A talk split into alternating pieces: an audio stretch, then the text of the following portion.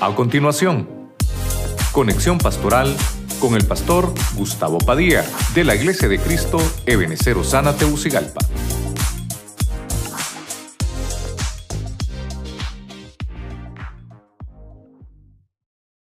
Samuel 22, 21. Voy a leer la versión al día. Dice la palabra, según Samuel 22, 21, en el nombre del Padre, del Hijo y del Espíritu Santo. El Señor me ha pagado conforme a mi justicia. Me ha premiado conforme a la limpieza de mis manos. Le subrayé ahí esa palabra premiado conforme a la limpieza. Y eso, eso, eso saltó en mi corazón, premiado conforme a la limpieza. Y, y retomando Apocalipsis, que usted lo conoce, Apocalipsis 19.8 que a su esposa se le ha concedido vestirse de lino fino y resplandeciente. Porque las acciones justas de los santos, dice la Biblia, son el lino fino.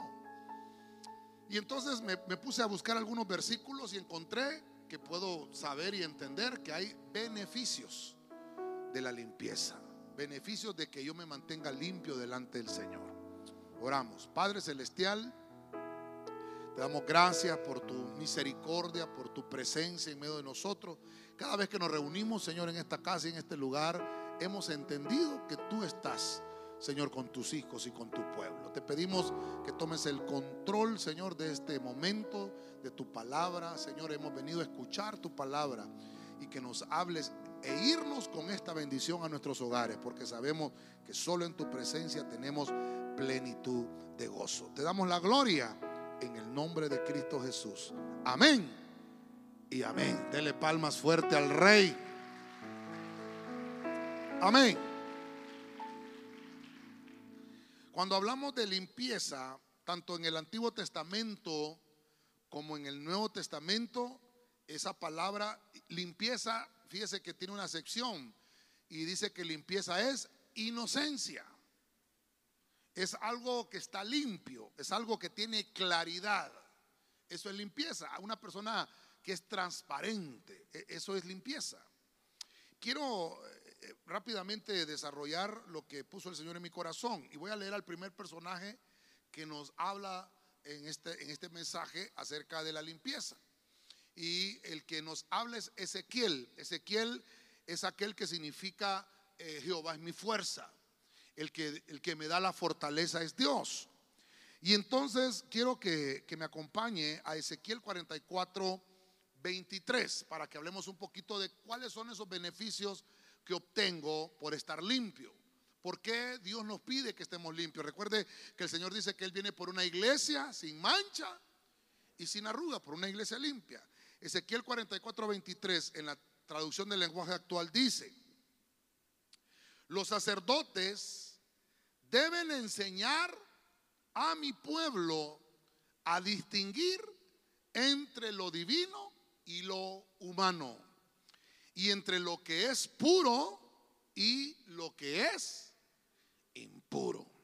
Entonces, quiero, quiero mostrarle un poquito acá cómo Ezequiel, hermano, está recibiendo esta palabra del cielo. Ezequiel, aquel profeta, aquel siervo, aquel ministro, que obviamente, hermano, está siendo usado por el, por el Espíritu Santo, por la unción en, el Antiguo Testamento de Dios. Y, dice, los sacerdotes deben de enseñarle a mi pueblo. Mire, mire la, la tarea sacerdotal que tenemos. Enseñarle a la iglesia. Ahora en el Nuevo Testamento hay una nueva dispensación que es la gracia. Pero el sacerdocio ahora activo es el sacerdocio de Melquisedec. Entonces ahora retomamos la sombra y figura en el Antiguo Testamento que debemos de enseñarle al pueblo a, distinguir entre lo que es limpio y lo que no es limpio. Fíjense lo que dice ahí, entre lo que es puro y lo que es impuro. Entonces mire la tarea ministerial que tenemos. Cuántas cosas y cuántas dificultades se nos presentan, hermano, porque cuando enseñamos lo que a Dios le agrada, obviamente a la gente no le agrada. Porque lo que debemos de hacer es enseñar lo que Dios dice que le agrada. Obviamente va a chocar con nuestros intereses. Por eso es que dice, los sacerdotes deben de enseñar a mi pueblo. Y la Biblia nos dice también que el pueblo perece por falta, por falta. Entonces, ¿qué pasa cuando una persona no sabe distinguir? Yo puse acá que cuando una persona no sabe distinguir, ha perdido la sensibilidad espiritual. Pero como estamos hablando de los beneficios de la limpieza, de la limpieza, quiere decir que un cristiano que está limpio es uno sensible al espíritu. Mire, una persona que está limpia, hermano, rapidito se va a limpiar si ve que le cayó una mancha, porque se la va a ver con facilidad y va a querer permanecer limpio. Pero uno que ya está sucio, hermano, y le cae otra mancha, ni se le va a notar. Pero quiere decir que el que está sucio ha perdido esa sensibilidad. Lo contrario, el que está limpio, hermano, permanece sensible. ¿Cuántos dicen gloria a Dios a eso? ¿Cuál es el sensible? Aquel hermano que siente dolor cuando peca. Cuando uno peca debe de sentir no solo pesar, sino que dolor y buscar rápidamente el arrepentimiento. Si nosotros no hemos aprendido a diferenciar entre lo santo y lo profano, ten cuidado. Ten cuidado. Perdiste sensibilidad espiritual. Si usted no ha sabido, hermano, no, es que eso no es malo. ¿Quién dice? Eso se lo inventó el pastor. Cuidado, porque entonces perdió sensibilidad espiritual. Pero cuando nosotros tenemos la sensibilidad espiritual, el beneficio de estar limpio, entonces yo voy a poder percibir con rapidez y voy a tener la sensibilidad de acatar lo que Dios me ha entregado. ¿Cuántos dicen gloria a Dios a eso? ¿Le puede dar palmas fuerte al Señor, hermano? Gloria a Dios. Voy a avanzar un poquito más en el libro del Evangelio según Marcos. Recuerda que estamos hablando de los beneficios de la limpieza. Marcos 1.44 en la Biblia de las Américas. Y le dijo, mira, no digas nada a nadie. Perdón. Ahí está. Ay, ahora es que se me fue hasta adelante. Ahora es que lo borré, Dios santo. ¿Será porque va perdiendo Messi? Vamos, ahí está. Marcos 1:44. Y le dijo, mira, no digas nada a nadie, sino ve, muéstrate al sacerdote y ofrece por tú, por tu limpieza lo que Moisés ordenó para testimonio a ellos. Entonces, eh, ahora voy a irme al Nuevo Testamento. Ya veo, ya veo yo que Ezequiel nos dice, tenemos que enseñarle a distinguir entre lo bueno y lo malo, entre lo puro, lo impuro, entre lo limpio y lo sucio. Tenemos que enseñar eso. Estamos hablando de la, de la limpieza interna. Cuando en la Biblia encontramos la lepra, la lepra, hermano, se limpia. Eso es lo que nos enseña la Biblia. La lepra se limpia. Porque la lepra es tipo, sombra y figura del pecado en nuestras vidas, en nuestras almas. Cristo, hermano, está aquí eh, mostrándole un milagro a este leproso. Este leproso se le acercó al Señor de tantos leprosos que se le acercaron y tantos leprosos que Dios sanó. Este se le acercó al Señor y le dijo, quiero ser sano. Hermano, una persona con una enfermedad no está alegre. Una persona que está enferma no quiere vivir así siempre. Él quiere estar sano. De alguna forma debemos de vivir sanos y saludables. Y entonces este leproso se siente destrozado. Hermano, la, lepra era, era aquello eh, que, se, le cae, se le cae la piel. Se le cae, hermano, imagínese el rostro lleno de llagas, sus manos, sus pies, todo, todo completamente su cuerpo. Eh, eh, usted conoce esa enfermedad de la lepra. Y, algunos hermanos decían que esta lepra era incurable. Estas eran unas lepras, hermano, que se le clasificaba como enfermedades de la piel. Recuerde que el órgano más grande que tiene el cuerpo es la piel. Y este leproso se le acerca a Cristo. ¿Quién es el único que puede limpiarnos? Es que no es el pastor. ¿Verdad? Si, usted está sucio, no, hermano, no me busque a mí, busque a Cristo. Amén. Este leproso buscó al Señor y le dijo, yo quiero ser limpio. Y entonces el Señor lo sana. ¿Por cuánto creen que Dios sana? Ah, mire esto, que, qué interesante. Entonces Dios lo sana y le dice, vayas ahora donde el sacerdote, muéstrate al sacerdote. Mire que el mismo Cristo, hermano, Él está plasmando eh, la, misma obediencia o, la misma eh, eh, respetar la autoridad delegada. Porque Cristo todavía, hermano, no estaba tomando su sacerdocio, sino que el que existía todavía era el sacerdocio levítico, no había ido Cristo a la cruz. Y entonces le dice al leproso, muéstrate al sacerdote, no le vayas a decir a nadie muéstrate al sacerdote y ofrece. Da sacrificio de agradecimiento por tu limpieza. Eso ya fue escrito en la ley, ahí Moisés lo escribió, ahí están las ordenanzas, ve y muéstrate.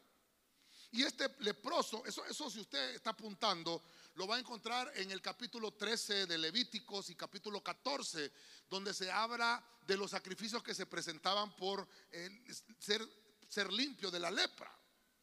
Entonces el leproso debía dar una ofrenda de gratitud. ¿A dónde? ¿A dónde? En el templo. Diga conmigo, en el templo. Vamos, dígalo fuerte, en el templo. Se tenía que dar ahí la ofrenda. Por eso, hermano, qué lindo que hoy usted, usted está hoy aquí 18 de diciembre dándole ofrenda de agradecimiento al Señor porque nos ha librado de todo mal. Déselo con fuerza al Señor.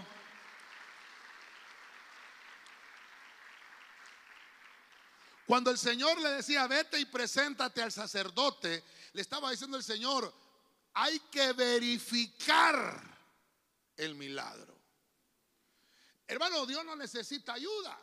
Yo le he dicho a usted, a veces queremos ayudar al Señor, ¿verdad? El Señor me sanó, el Señor hizo esto, y a veces no, no hemos sido sanos completamente. Tenemos que verificar, yo le digo a los hermanos, en realidad Dios lo sanó de cáncer. Bueno, hágase un examen. No, no, es que si me hago el examen quiere decir que no tengo fe. ¿Quién dice? Mire cómo Cristo aquí le dice, preséntate con el sacerdote para que sea verificado, para que sea corroborado ese milagro. ¿Por qué? Porque Dios lo que quiere es de que cada uno de nosotros seamos un testimonio vivo. Que la gente pueda ver en ti cómo Cristo hace milagros ayer, hoy y siempre.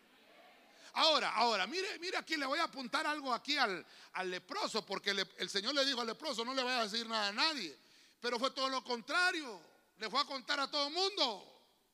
Ahora, yo le diría a usted, ¿quién se va a quedar callado, hermano, recibiendo el milagro? Yo sé que el Señor después lo perdonó, ¿verdad? Porque desobedeció. Pero es que, hermano, cuando Dios te hace un milagro, imagínate leproso toda tu vida leproso, lleno de llagas, y que venga el mismo Cristo y te sane por completo, totalmente. No porque te echaste una pomadita o porque te echaste una cremita y decís que ah, esta cremita es milagrosa. No, el milagroso es Dios. Cuando nosotros recibimos el milagro poderoso de la sanidad, tu boca no puede dejar de decir las maravillas que Dios ha hecho por ti.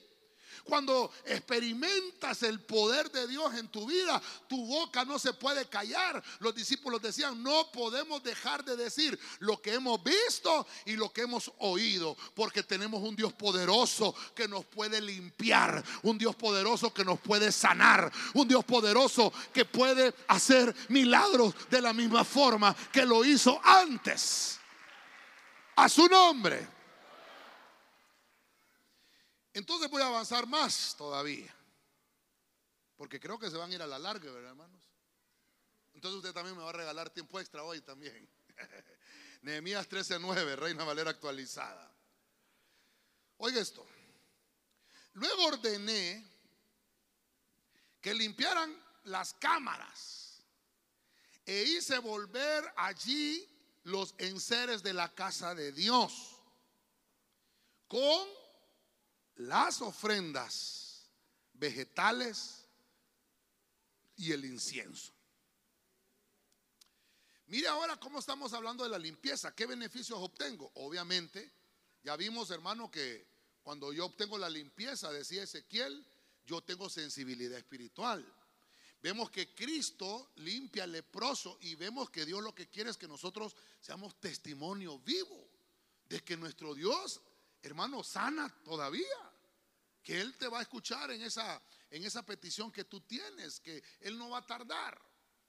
Pero voy a irme un poquito a la restauración. Nehemías es el hombre de la restauración, Esdras y Nehemías. Cuando encuentro este pasaje me llamó mucho la atención porque en esta Reina Valera actualizada, la Biblia nos enseña que dice que Nehemías, encargado de restaurar, ¿qué es lo primero que hizo? Limpiar. ¿Qué es lo que hay que hacer antes de restaurar? Limpiar. Por ejemplo, usted va a restaurar su casa, primero tiene que limpiarla. Usted va a pintar una pared, primero tiene que limpiarla y después la pinta, no, no la va a pintar en medio de la suciedad. Eh, si usted va a trapear, primero tiene que limpiar, tiene que barrer. Creo que las hermanas sabemos de esto, ¿verdad? Siempre tenemos que vamos a hacer, tenemos que limpiarlo. Toda cosa que vayamos a hacer, si vamos a restaurarnos, si vamos a construir algo, si vamos a edificar algo, primero tenemos que limpiar. Incluso los arquitectos cuando van a hacer algún edificio, van al terreno y lo limpian para que luego se pueda construir algo hermoso ahí. Los agricultores cuando van a sembrar en un terreno, ¿qué es lo primero que hacen? Limpiar el terreno, sacarle las piedras, sacarle las espinas, porque después de la limpieza viene la restauración. Diga conmigo, después de la limpieza viene la restauración. Después de la limpieza viene la restauración. Entonces Nehemías dice, ordené que limpiara. Estaba chuco ahí. Cuando usted va a tomar café, ay, estamos en ayuno, ¿va? Usted lava primero la taza, la limpia. Va a comer algún alimento, usted tiene que hacerlo en, trastes limpios. Ahorita que digo trastes, hermano, viera qué complicado porque allá donde andaba yo, hermano, hay nacionalidades distintas y la palabra trastes como que no es buena palabra, fíjese, hermano. Me he metido en unos problemas, eh, parece que los venezolanos, bueno, mejor ni le cuento, mejor ni le cuento. La cuestión es que Dios primero te quiere ver limpio antes de restaurar. ¿Qué es lo que hizo Nehemías? Limpió. Dice que todas las recámaras hizo que las limpiaran. Y entonces hizo regresar, cuando ya estaba limpio, regresaron todos los enseres de la casa de Dios. Mire qué hermoso eso. Y cuando eso empezó a llegar, entonces ofrendió, ofrendó, entonces ofrendó. No, entonces mire qué lindo. No podemos ofrendar si estamos sucios. Esto, esto es importante porque el beneficio de la limpieza es que mi ofrenda es una ofrenda viva. ¿Quién es la mejor ofrenda? ¿Quién es la mejor ofrenda? Yo. Yo soy la mejor ofrenda. Dice la Biblia en Romanos capítulo 12, os ruego hermanos, por la misericordia de Dios, que presentéis vuestros cuerpos en sacrificio vivo y santo, que es vuestro culto racional. Dígale al que tiene la par, hermano, tú eres ofrenda viva. Ay, qué tremendo. ¿Ha matado algún chancho usted en estos días? Ah, sí. Sí sabe. Qué escándalo hacen los chanchos, hermano, cuando los van a matar, hermano. Hasta se sabe, hermano, cuando están matando un chancho, por un escándalo. Así decía mi mamá cuando bañaba a uno de mis hermanos, chiquito. Aquel escándalo cuando lo bañaba. Y mi abuelita decía, parece que están matando un chancho, decía mi abuela. Hermano, qué terrible, ¿verdad? Porque el chancho, como un animal impuro, no le gusta la limpieza. Lave un chancho, bañelo bien, póngale hasta un chongo si quiere. ¿Y qué va a pasar con el chancho? Por eso se llama chancho, puerco, cerdo. no estoy pasando lista. Hermano, porque la naturaleza del cerdito es estar sucio. Pero la naturaleza nuestra no es esa. Amén. La naturaleza nuestra es estar limpio, porque somos ofrenda viva. Una vez, una vez que se limpiaron la recámara, entonces se ofrecieron ofrendas de vegetales y dice que oración, el incienso es oración. ¿Se recuerda usted cuando Caín y Abel ofrecieron ofrenda?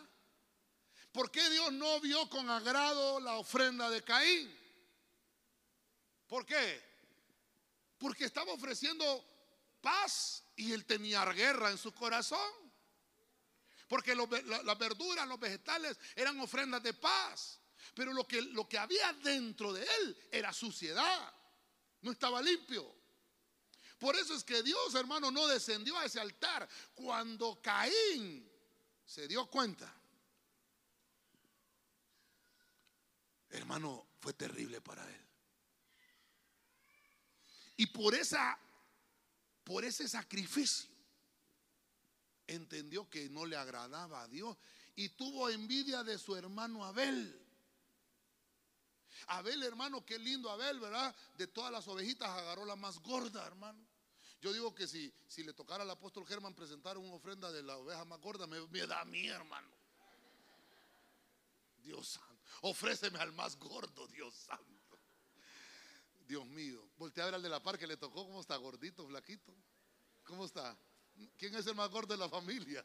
Ay, Señor. ¿Verdad que por eso nos conviene mejor estar flacos, hermano? Dios santo. Usted se salva porque el más gordo de la congregación soy yo. Si pide alguna ofrenda al Señor, el que se va al primer altajo soy yo, hermano, Dios santo. Pero fíjese usted, ¿qué es lo que quiere Dios? Que ofrezcamos lo mejor. Cuando nosotros ofrecemos en el altar, estamos ofreciendo lo mejor. Y cuando Dios ve eso, entonces a Él le agrada esa ofrenda y provoca en nosotros purificación y limpieza. Entonces quiere decir que todos nosotros acá debemos de evitar todo aquello que pueda manchar nuestras vestiduras espirituales. Vale más tu limpieza que el pecado. La pureza que debe de portar un justo vale más que el pecado o que la mancha del pecado en un mundano. La palabra mundano no le gusta mucho a la gente, pero es que el mundano es el que vive en el mundo. Nosotros no somos moradores del mundo, no somos moradores de la tierra. Nosotros somos moradores de la patria celestial, porque nuestra peregrinación en esta tierra es temporal, no es permanente. El mundo no es mi hogar. Yo voy de pasada porque me espera la patria celestial donde voy a entrar por la limpieza que hay en mi corazón. Porque Dios me la dio.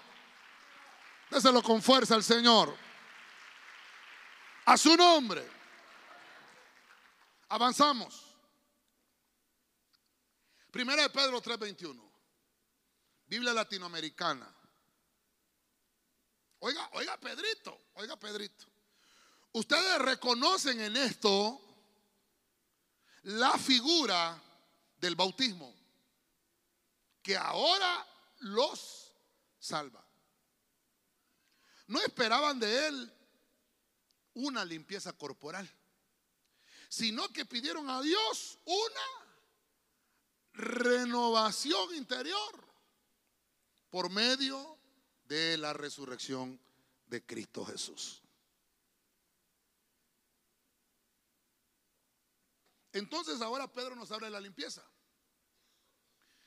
Ya vimos por lo menos tres, beneficios. El tercer beneficio que vimos entonces es que cuando estoy limpio, mi ofrenda es viva y Dios la recibe. Pero ahora Pedro nos habla del bautismo. Vamos a ver, levante la mano quien no está bautizado en aguas aquí, por favor. Levante la mano quien no está bautizado en agua. Pastora, el otro año bautismos. Ayer lavaron bien la piscina los hermanos. Quedó, pero. ¿ah? Más o menos. Ahí está. ¿ah? Bueno, pero, pero, pero ahí está. vamos a. Próximo año comenzamos las doctrinas, hermano, y la segunda clase, bautizados, sumergidos en las aguas. No así de no, no, no. Metido, hermano. Que se muera el hombre viejo. Pedro nos habla un poco de esto. Ah, dice, es que ustedes piensan que ese lavamiento solo lo limpia por fuera. Ah, ustedes no saben la señal al mundo espiritual que hace uno que se bautiza en agua. Uno que se bautiza en agua, se le renueva su interno su interior. Por eso, hermano, que una persona cuando no está bautizada, hermano, esa persona no ha nacido. Todavía completamente. Porque cuando encontramos en Juan 3, el Señor le dice a, Nicodemo, el que no nace del agua y del espíritu no puede entrar en el reino. Entonces hay una limpieza que debemos de tener todos, bautizados en agua. Bautizados en agua. Pedro entonces nos enseña que hay que, renovarnos. Ahora, ¿cómo es esa renovación? No esperaban de él una limpieza corporal, sino que le pidieron a Dios una renovación interior. Cuando nosotros nos bautizamos, hermano, comienza lo duro en la vida del cristiano. Dígame si o no. Solo se bautizó, hermano, y le cayó la guerra de Ucrania con Rusia, hermano. Terrible, hermano, aquel montón de pruebas. Pero ¿sabe por qué? Porque usted se determinó en servirle a Dios. Es que el bautismo nos habla de que en lo interno estamos siendo renovados. Entonces, la limpieza obtiene usted ese beneficio que se renueva. Una persona que se renueva es una persona que se rejuvenece. Amén. El bautismo en agua es el símbolo de la transformación que tiene lugar en el corazón de los que creen. Porque ¿cuál es el único requisito que debemos de tener para bautizarnos? Creer y que haya agua, hermano. Esas dos cosas es lo único. Si usted cree y hay agua, y bauticémoslo, no hay ningún problema. Ese es el único requisito. El bautismo te transforma. Por eso es importante que estemos limpios, hermano, porque cuando nosotros estamos limpios, obtenemos estos beneficios. La salvación no es, hermano, algo que debemos de comprar. La salvación es algo, hermano, que Dios lo regala. La salvación es el boleto, el ticket que Dios te entrega para que puedas entrar en la patria celestial, hermano, con libertad. Más son los beneficios que vas a obtener buscando limpieza que la, la recompensa que vamos a obtener por estarnos manchando en el pecado. Diga conmigo que no hay ninguno, pastor. Pero allá afuera la gente ahorita anda embullada, hermano. Anda el cachudo suelto, hermano. Terrible, hermano. Es que dicen que una vez eh, le estaba diciendo uno, quiero que ah, me, digas cómo se llama la obra, le dijo. Y aparecía el diablo, que el Señor lo reprenda. Y después aparecía el diablo con billetes pegados de 500, de 200. Y en la segunda obra el diablo aparecía con monedas. ¿Y cómo se llama la obra? El diablo anda suelto, dice es para que no se me duerma. Pero que se va a reprender al diablo, hombre. ¿Sabe qué es lo terrible, hermano? Que el, enemigo anda desbocado allá y los cristianos también. Ese es el lío. ¿Y sabe qué? Diga conmigo que no hay ninguno. Hay unos que dicen, en enero me reconcilio. ¿Y si no llegamos a enero? ¿Qué contar que venga el Señor ahorita terminando el mundial? Papá, y nos fuimos, Y Messi se quedó. Y Mbappé también. Si no aceptan a Cristo se queda. Porque nadie los ha evangelizado, hermano. Ya lo metí en problemas, ¿verdad? Pero hermano, qué terrible cuando nos dejamos invadir por el, por, por las, por las, los placeres mundanos, por los placeres del pecado. Yo, usted no, usted es un ángel. Pero hay unos hermanos, así como Sansón. Ese Sansón, hermano, estaba siendo usado por Dios, la unción de Dios caía sobre él, pero se empezó a ensuciar. Y mire lo que le pasó. Su interior ya, no estaba limpio. Hubo un momento que no pudo romper las, las, las cuerdas, las cadenas, porque ya no tenía fuerza. Quiere decir que cuando yo me limpio en mi interno, hermano, obtengo la fortaleza de Dios para poder vencer y derrotar todas las acechanzas del enemigo. No es la ceremonia de sumergirte en agua la que te va a salvar, sino la fe en que Cristo resucitó y de la misma forma que Cristo resucitó, tú también vas a resucitar. Porque a la manera que cuando tú te vas a las aguas del bautismo representado en las aguas, cuando te sumergen es que mueres con Cristo. Pero al emerger de las aguas, estás haciendo una señal al mundo espiritual que vas a resucitar con Cristo. Por eso el rociamiento del bautismo es importantísimo en un cristiano. Cuando un cristiano se bautiza, se injerta completamente al cuerpo de Cristo. ¿Cuál es el otro rociamiento importante que anuncia la muerte y resurrección? La Santa Cena.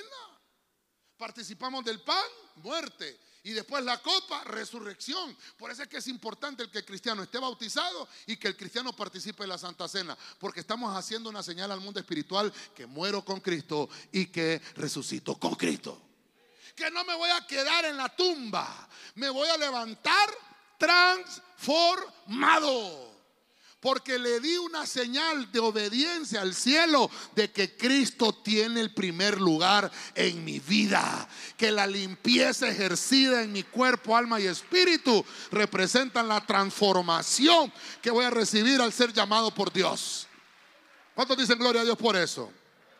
Dígale al que tiene la par, seremos transformados, hermano. Santo Cristo. ¿Cuánto llevo predicando, hermano? No puse el reloj. ¿Cuánto llevo?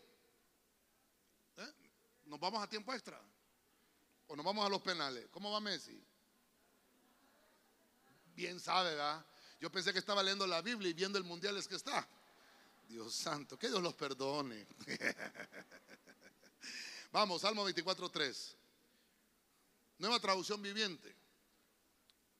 Mire lo que dice David acá. Mire lo que dice David.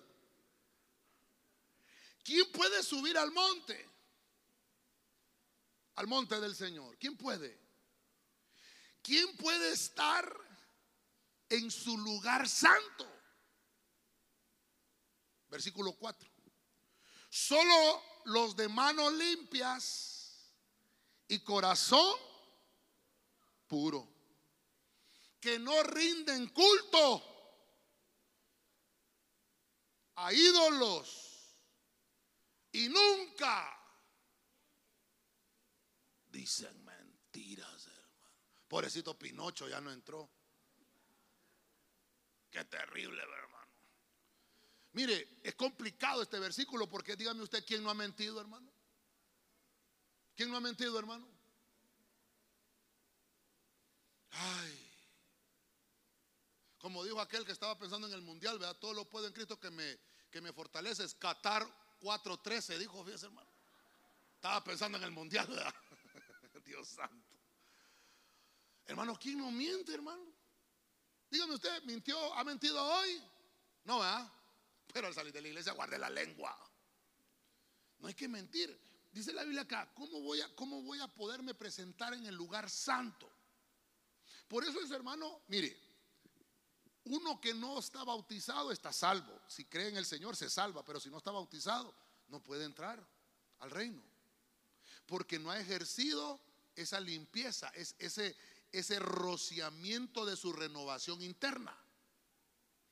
Entonces ahora el salmista dice, y entonces ahora ¿quién puede subir al monte? ¿Se da cuenta cómo hay beneficios de, de estar limpio? Entonces puede encontrar que el cristiano una vez que está limpio, una vez que se bautizó, una vez, hermano, que recibe los rociamientos, que viene a la iglesia, que Dios le limpia los pecados, que le quita la lepra, debe de tener un caminar honesto que su camino, o sea, que avanza, pero en el camino de la rectitud. Mire, va caminando el cristiano en una senda derecha, sin ver para ningún lado, ni para la diestra ni para la siniestra, ni mucho menos viendo para atrás.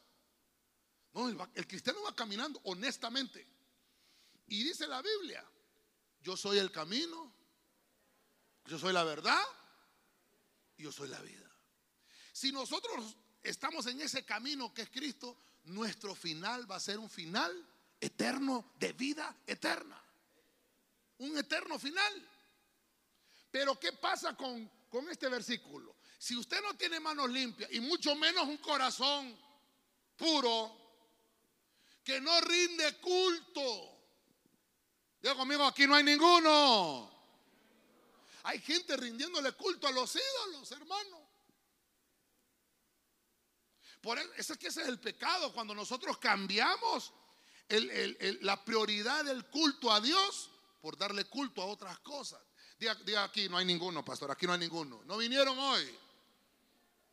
No, hombre, diga como que si no vinieron. Diga, no vinieron, se quedaron viendo el mundial. Y usted lo tiene ahí en el celular. A la que no. ¿Ah? A la que no mienta, no mienta. Pero hermano, ¿qué, le decía yo el viernes a los hermanos? ¿Qué vamos a ganar nosotros si Argentina es campeón o Francia es campeón? ¿Qué ganamos, hermano? ¿Me van a dar algún carro? Ni, un par de zapatos nos van a regalar, hermano. Las camisetas más caras van a estar. La que está barata es la de Honduras, hermano. Ahí la encuentro por el, Estadio Nacional, ¿verdad? Regalada se la van a dar. Compra, una de, Argentina y le regalan tres de Honduras, hermano. Qué terrible.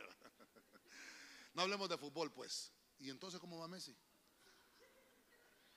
Mire qué terrible. El corazón puro es aquel corazón que no está inclinado a Dios. ¿Sabe usted, hermano, que el corazón está en el centro, ¿verdad? Aquí en el centro del pecho, pero ligeramente inclinado a la izquierda. Para nosotros, para nosotros. Cuando Cristo dice, hay un pasaje que, el Señor dice, dame, hijo mío, tu corazón. Pero mi corazón está a mi lado izquierdo. Cuando, cuando yo le entrego el corazón al Señor, ¿con qué mano toma el Señor el corazón? ¿Ah? Con la derecha. Porque Él se para de frente a nosotros y nos dice, dame tu corazón. Y Él lo toma con la derecha. Y la diestra del Señor es nuestra fortaleza. El brazo fuerte de Dios es su mano derecha. Entonces, hermano, nosotros debemos de entender eso, que el corazón para nosotros, en el lugar que se encuentra, la inclinación del corazón a veces es hacer lo malo. Pero para nosotros. Y por eso Dios dice, entrégamelo para que se incline a lo bueno. Ya le, ya le comentaba, hoy estamos en un, en un domingo 18, ¿verdad? Cuando estamos viendo el 18, hay 18 inclinaciones a lo malo que tiene el corazón. Envidias, odios, rencores, lascivias, lujurias, adulterios. Dice, la Biblia, cuando un hombre ve a una mujer para codiciarla, ya adulteró en el corazón. Gracias en el corazón. David, hermano, está diciendo, ¿por qué cree que David está escribiendo eso? Porque David, hermano, era uno que le gustaban las mujeres. No, no es que sea malo, porque hubiera sido complicado que le gustaran los hombres, ¿verdad? El punto es que no solo una mujer tenía, y un montón. Y eh, hermano, y solo miraba una escoba que me, movía y tráiganme a esa, ¿quién es? Y la escoba, hermano bárbaro. Esa, es la inclinación del corazón. Por eso, hermano, mire, dame, hijo mío, tu corazón. Dame, hijo mío, tu corazón. ¿Qué inclinaciones tenemos en el corazón? ¿Dónde está tu tesoro? Ahí está tu corazón. ¿Qué es lo que más ama? Ahí va a estar su corazón. Y dice, el que levante las manos limpias. Voltea a ver las manos, hermano, cómo las tiene las manos. Las uñas, hermano, ¿cómo las tiene? Se bañó hoy, ¿verdad? ¿Ah? Por lo menos se lavó las manos. ¿Qué va a hacer usted cuando va a comer los alimentos? Se lava las manos. ¿Por qué, hermano? Porque con esas manos ha tocado cualquier cosa y sus manos se han ensuciado por la actividad diaria. Entonces la Biblia nos dice que nuestras manos deben de estar limpias. Dígale que tiene la par, tus manos tienen que estar limpias, hermano. ¿Sabe por qué, hermano? Porque con esa misma mano que alabamos al Señor, le cantamos, levantamos las manos.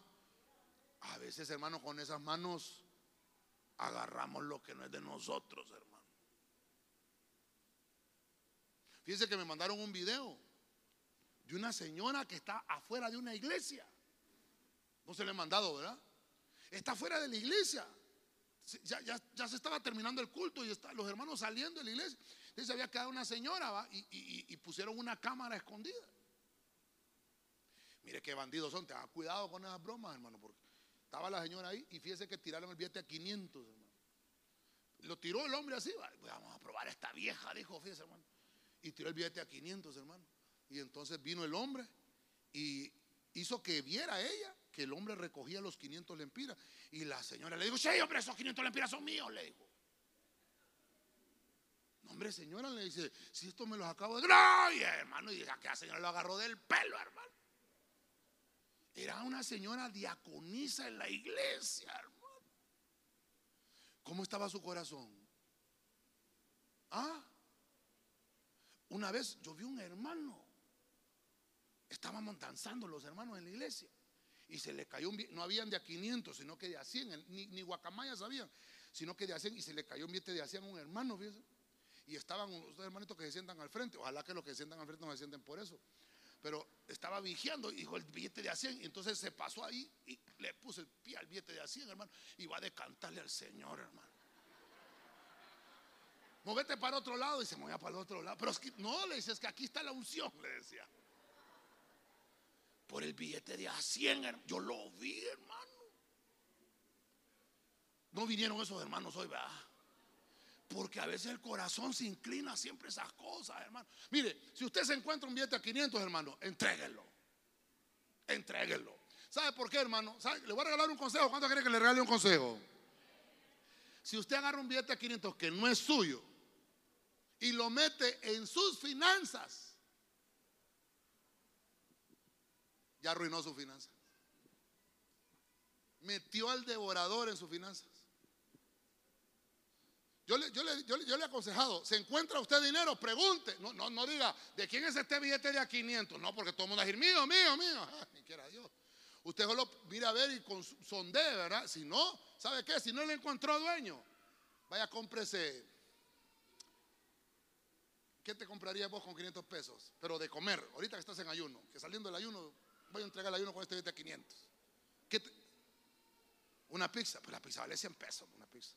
¿Quieres con otros 400 pesos? Lo dona a Dios. A ver, lo dona a Dios, dice. Yo, yo sabe qué haría, hermano. Es que me pasó. Me bajé, no sé si la pastora se acuerda. Me bajé en una vidrería aquí, hermano, en el Bular Morazán y abro la puerta del carro y lo primero cuando pongo el pie ahí, siete billetes de a 100. Oh, me sigue el 7 a mi hermano. 700 pesos, hermano. Y andaba un hermano conmigo. Y le digo, hermano, venga, ¿cuántos billetes de ahí? ¿Cuántos, ¿Cuántos hay? Uno, dos, tres, cuatro, cinco. Siete, pastor, se le cayó este dinero. Cállese, cállese, métaselo en la bolsa. ¿sabe, ¿Sabe por qué lo cuento? Porque el hermano es de San Pedro. Cállate, le venite para acá. Dije a ver si alguien viene ahí buscando un billete por ahí. Nos quedamos un ratito ahí, hermano. Así. Nadie, hermano. Ya era de Dios. Entonces me dice, llévatelos, Tavo. Me dijo, llévatelos. No, no, no. Ahorita, mira, ahorita nos vamos a ir a pegar una, una hartada, le digo yo, ya vas a ver. Vamos a destripar esos 700 pesos, le digo yo. Mire, me, compré una, una olla. ¿Puedo hablar de comida, hermano? ¿Me soporta? ¿Me soporta? ¿Sí? Para que duele el ayuno. Me compré una lata de ice cream, hermano. De, esas de un galón. Napolitano. ¿Ah? ¿Los conoces? Como dijo aquel, me compré una pizza, la, más grande, hermano. Y que este cuerpo hay que mantenerlo, hermano. Una tres litros para, porque estamos a dieta dietética. Hermano, no lo metimos a la, no, no, lo metí a mi dinero, hermano. No lo metí. ¿Sabe que, ¿Sabe que a veces son pruebas que nos aparecen ahí, hermano? Cosas que, ¿cómo está tu corazón? ¿Cómo están tus manos? ¿Le estás robando a la gente? Porque eso es lo que te quiero dejar. Ahora, yo lo que le quiero mostrar con este versículo es el gran valor que Dios le da a la honestidad. Diga conmigo, honestidad. Porque la deshonestidad surge con mucha facilidad en una persona infiel.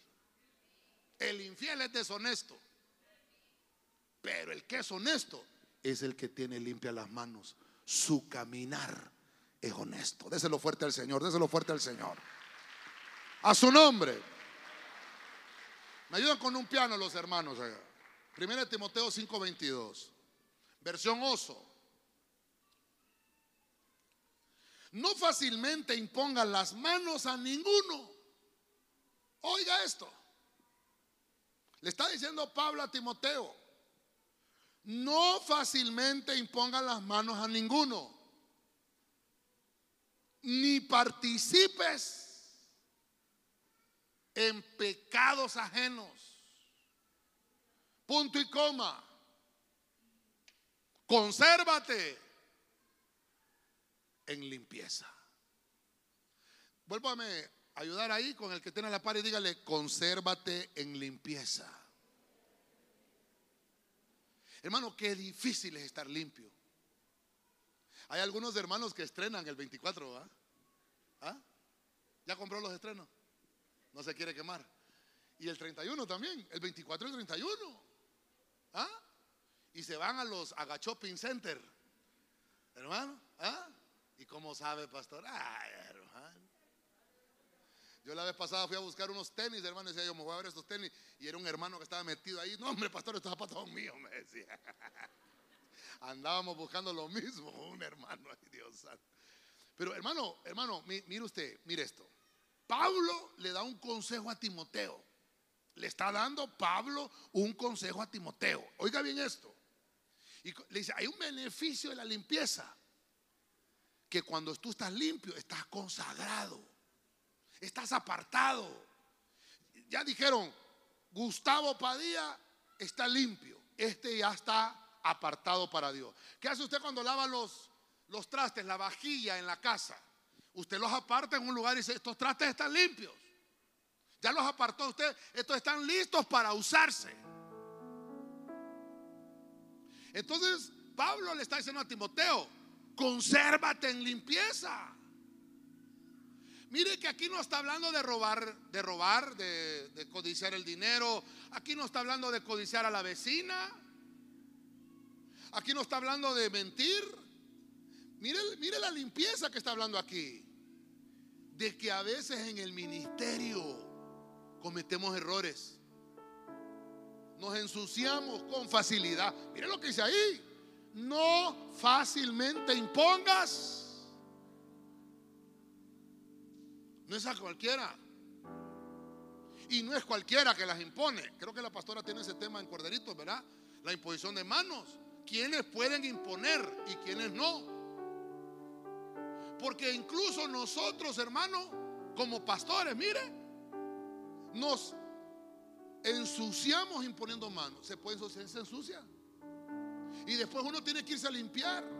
Por eso es que después nosotros de ministrar, después de imponer las manos como pastores, tenemos que limpiarnos. Después de liberar a un endemoniado. ¿Me cree que es fácil? Tenemos que limpiarnos. Entonces Pablo le ha pasado experiencias espirituales con esto. No le ponga manos a cualquier hermano. Yo le digo a los hermanos, yo le digo a los hermanos, consérvese puro porque usted está consagrado para Dios. Máxime cuando vienen estas fiestas, hermano. Consérvese puro. Usted está consagrado para Dios. No se deje ni cortar el pelo por un impío. Cero amén, ¿verdad? Mire que hay que enseñar esto. Ya le, ya le mostré el primer versículo. El sacerdote le tiene que enseñar a mi pueblo entre lo limpio y lo sucio. Nos imponen manos. Sepa quién le corta el pelo, hermano. Hasta eso. Las mujeres, ¿quién se lo pintó? Sepa hasta eso. Por eso es que hay un montón de enchamucados. Silencio en la iglesia. Qué feo está ese punto, pastor. Espérese, espérese. No participes de pecados ajenos. Santo Jesucristo. No es mi intención traer ese versículo, hermano, pero esa versión del oso. Hay gente que participa de pecados ajenos. No es su pecado, pero se quiere meter en la, en la tribulca, ¿va? Hermano, mire cómo la Biblia es tan sabia, hermano. Y mire, Pablo se la está, le está dando este consejo al ministro. ¿Por qué, te, ¿Por qué te pones a participar con aquel que sabes que está pecando? Mire, ya conmigo no me molesto, pastor. Pero a veces uno por eso cae mal como pastor, fíjese, hermano. Porque a veces uno le dice, le tiene que decir a la gente, hermano, hermana, eso que está haciendo no es correcto. No haga que yo participe de ese pecado, por favor. La gente quiere que uno le apruebe el pecado. Si yo, yo me tengo que. Mi, hermano, mi orden, la orden que me ha dado a mí el Señor es consérvate limpio. Hermano, cu- cuesta estar limpio. ¿Ah? ¿Cuánto se tarda en el baño? Sacándose todas las tierras que se le pega a uno. Y sale uno limpio. hermano, cuando usted sale, se vuelve a poner la ropa que tenía. ¡Ja! hermano, se cambia todo. Principalmente el interior, ¿verdad? Se, la, se pone ropa interior nueva porque usted se acaba de limpiar. Y, qué lindo ponerse ropa nueva.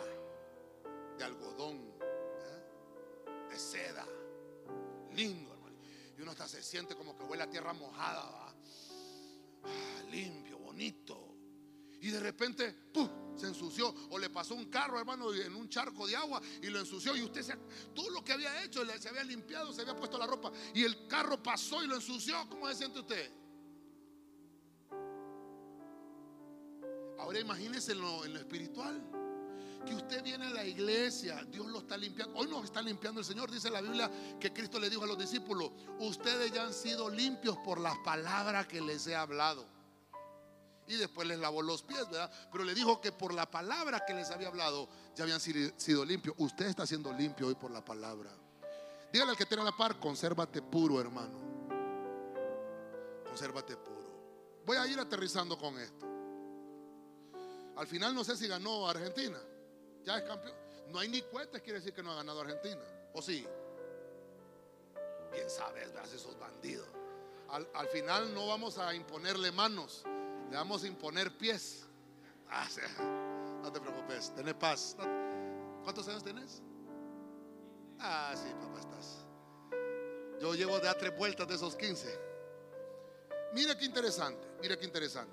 Un cristiano disciplinado es uno que ama lo recto. Uno que es disciplinado ama lo recto y habla verdad. Dice siempre la verdad. Tiene determinación. Y, una cosa muy importante, sabe a quién le sirve. Sabe. Por eso es que yo tengo que a mí no me interesa que se vaya a molestar a alguien porque impóngame la mano, pastor. Ey, no tengo que imponer manos con ligereza, ¿no está viendo? Tranquilo. Porque me tengo que conservar puro. Hay gente que, hay gente que me dice, pastor, ¿y ustedes por qué no van a orar a los hospitales por todos esos enfermos? Ahí nos dice la gente. Bueno, hagamos una actividad y nos vamos todos a orar. Pero yo no me voy a ir sin cobertura. Hemos ido a hacer actividades del buen samaritano. Hemos ido a orar, perdónenme, por personas con VIH positivo. Y ahí no van. Esos que nos dicen, ¿por qué no van cuando los invitamos? Porque se trata de hacerlo en el momento que Dios dice, en el momento que Dios determina, en el momento que Dios habilita. Mire, yo sé que usted está esperando las mejores jugadas ahorita. Mire, mire. Vino un endemoniado una vez, me lo trajo un hermano, me llamó, va a insistirme. Tengo un primo que está endemoniado, se lo voy a llevar. El martes me lo trajo, cuando se abrían los martes. Y quiero que ore por él. Y yo decía, cruz, cruz, cruz, que va el diablo, que eso que va a traer endemoniado. Me va a arruinar el culto, decía yo. Y cuando ya empiezo yo a, estaba, yo estaba cantando ese día, me tocó cantar. Y ya lo miré que venía. Dije yo, ay, quién es hermano. Y digo yo, el de la parada, ese era el endemoniado. Mire qué terrible, hermano, cuando, cuando uno no tiene pureza en el corazón. Me estoy ministrando con usted.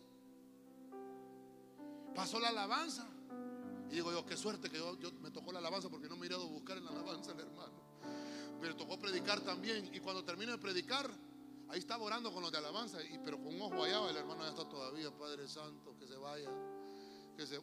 Perdone, pastor. Pastor yo. Y así me hacía, mire, hermano. Ay, a saber ese endemoniado. ¿Cuántas horas voy a estar orando por ese? Hay unas tres horas. Están unas liberaciones que hasta tres horas, hermano. Y yo ya tengo hambre, digo, tengo que ir a comer y este. Yo pensando, fíjense. Y yo miraba que el hermano, los servidores se habían quedado ahí y, y solo decían, pastor, pastor. Yo decía, entonces hermanos, miren algunos anuncios que queremos dar para la- haciendo, haciendo más largo ¿verdad? todo. Al final cuando- ya no pude, ya bajé. Ajá, hermano, ¿qué pasó? No, pastor, aquí le presento a mi primo el que le hablé. Ajá, sí. Y entonces, ya lo liberó el Señor ahorita. Chanfle, dije yo. Voy a comer temprano, dije yo. ¿Y qué pasó? Cuando estaba la alabanza, pastor, se fue el demonio. ¿Cuántos creen que el Señor libera? Mire, mire, sopórteme algo, sopórteme algo. Esa alabanza yo por eso no la dejo de cantar. ¡Fuera! Tan, tarara, ¡Fuera! Tan, tarara, ¡Fuera! Tan, ¡Fuera! En ese corito fue liberado el endemoniado. Dios libera en medio de las alabanzas de su pueblo. Déselo con fuerza al Señor, hermano.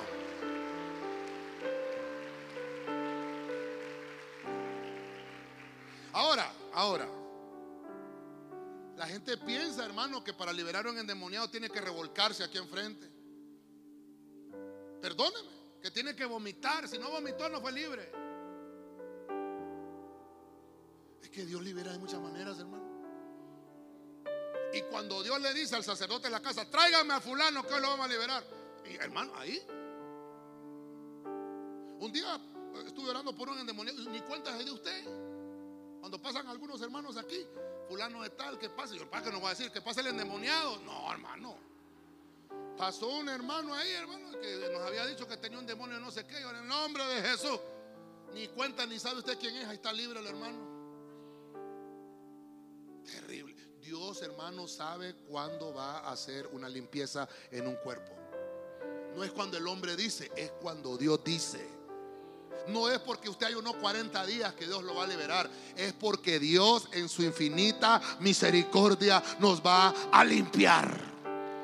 Amén. Gloria a Dios.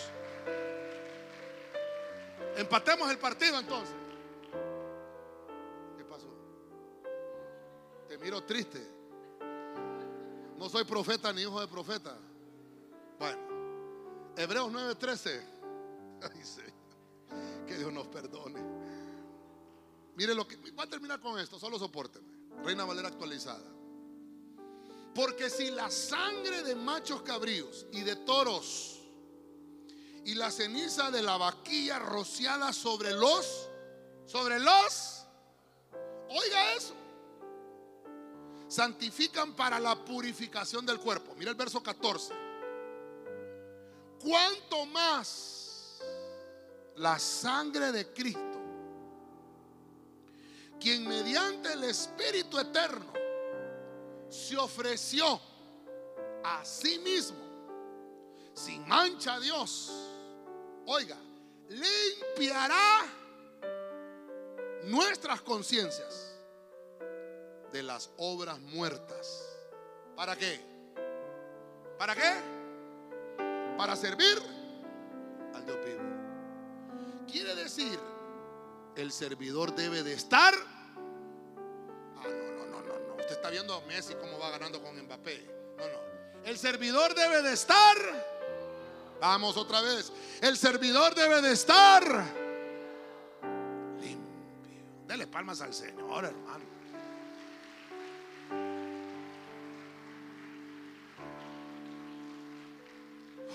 El sacerdote presentaba un servicio agradable. Todos aquí somos sacerdotes del Señor. Y por lo tanto debemos de estar limpios para presentar nuestro mejor servicio. Debemos de limpiarnos continuamente de todas nuestras transgresiones y pecados antes que se conviertan en iniquidades. Cuando no se limpia una transgresión, se convierte en pecado. Y cuando no se limpia ese pecado, se convierte en, en iniquidad. Amén y amén. Termino. Quiero hacer el resumen de la prédica que hemos hablado, los beneficios de la limpieza. Algunos hombres de Dios escribieron acerca de esto. Le traje a Ezequiel, que es el primer ejemplo que tenemos. Ezequiel nos dice que la limpieza nos produce sensibilidad espiritual. Quiere decir que el que no está limpio es insensible a lo, espiritual. Número dos, hay un hombre leproso con una enfermedad terrible, porque Dios lo que hace con la lepra es que la limpia. Y se le acercó al Señor y le dijo, yo quiero ser limpio. Está bien, le dijo el Señor. Preséntate con el sacerdote y ofrece conforme a tu milagro. Y entonces aquí nos enseña que Dios nos está haciendo a nosotros mismos un testimonio vivo de que Dios hace milagros ayer, hoy y siempre. En el punto 3 vimos a Nehemías el restaurador. Antes de restaurar hay que limpiar. Antes de cualquier cosa que se vaya a construir o hacer, hay que limpiar. Eso nos enseña Nehemías. Hay que ofrecer al Señor una ofrenda limpia. Número 4, vemos a Pedro. Pedro nos da la enseñanza de que cuando una persona se bautiza, que es conforme al rociamiento del cuerpo, lo que se produce es una renovación en lo interno. Por eso el bautizado, hermano, está dando un gran paso, pasa de dimensión, de otra dimensión, de creyente a discípulo, es injertado en el cuerpo de Cristo. En el punto 5 vimos a David y David dice, ¿quién subirá al monte de Jehová? ¿Quién va a subir al monte santo? El de manos limpias y de puro corazón. Está hablando de un cristiano que debe de caminar en honestidad. ¿Cómo valora Dios la honestidad? El honesto, el que es honesto es uno fiel. El que es deshonesto es infiel. Mire qué terrible. Número 6, Timoteo. Pablo le da un consejo a, a, su hijo espiritual Timoteo y le dice, no impongas manos con ligereza. Mire, mire qué terrible hasta en lo espiritual. Mire lo terrible hasta la administración. No impongas con ligereza. Debes de mantenerte limpio, consérvate limpio, consagrado a Dios. Ya estás apartado como un vaso para el Señor. Conságrate, consérvate limpio. Y por último vimos al sacerdote que debemos de presentar al Señor un servicio siempre agradable al Señor. El servidor debe de estar limpio. Dele palmas fuerte al Rey de la Gloria. Amén.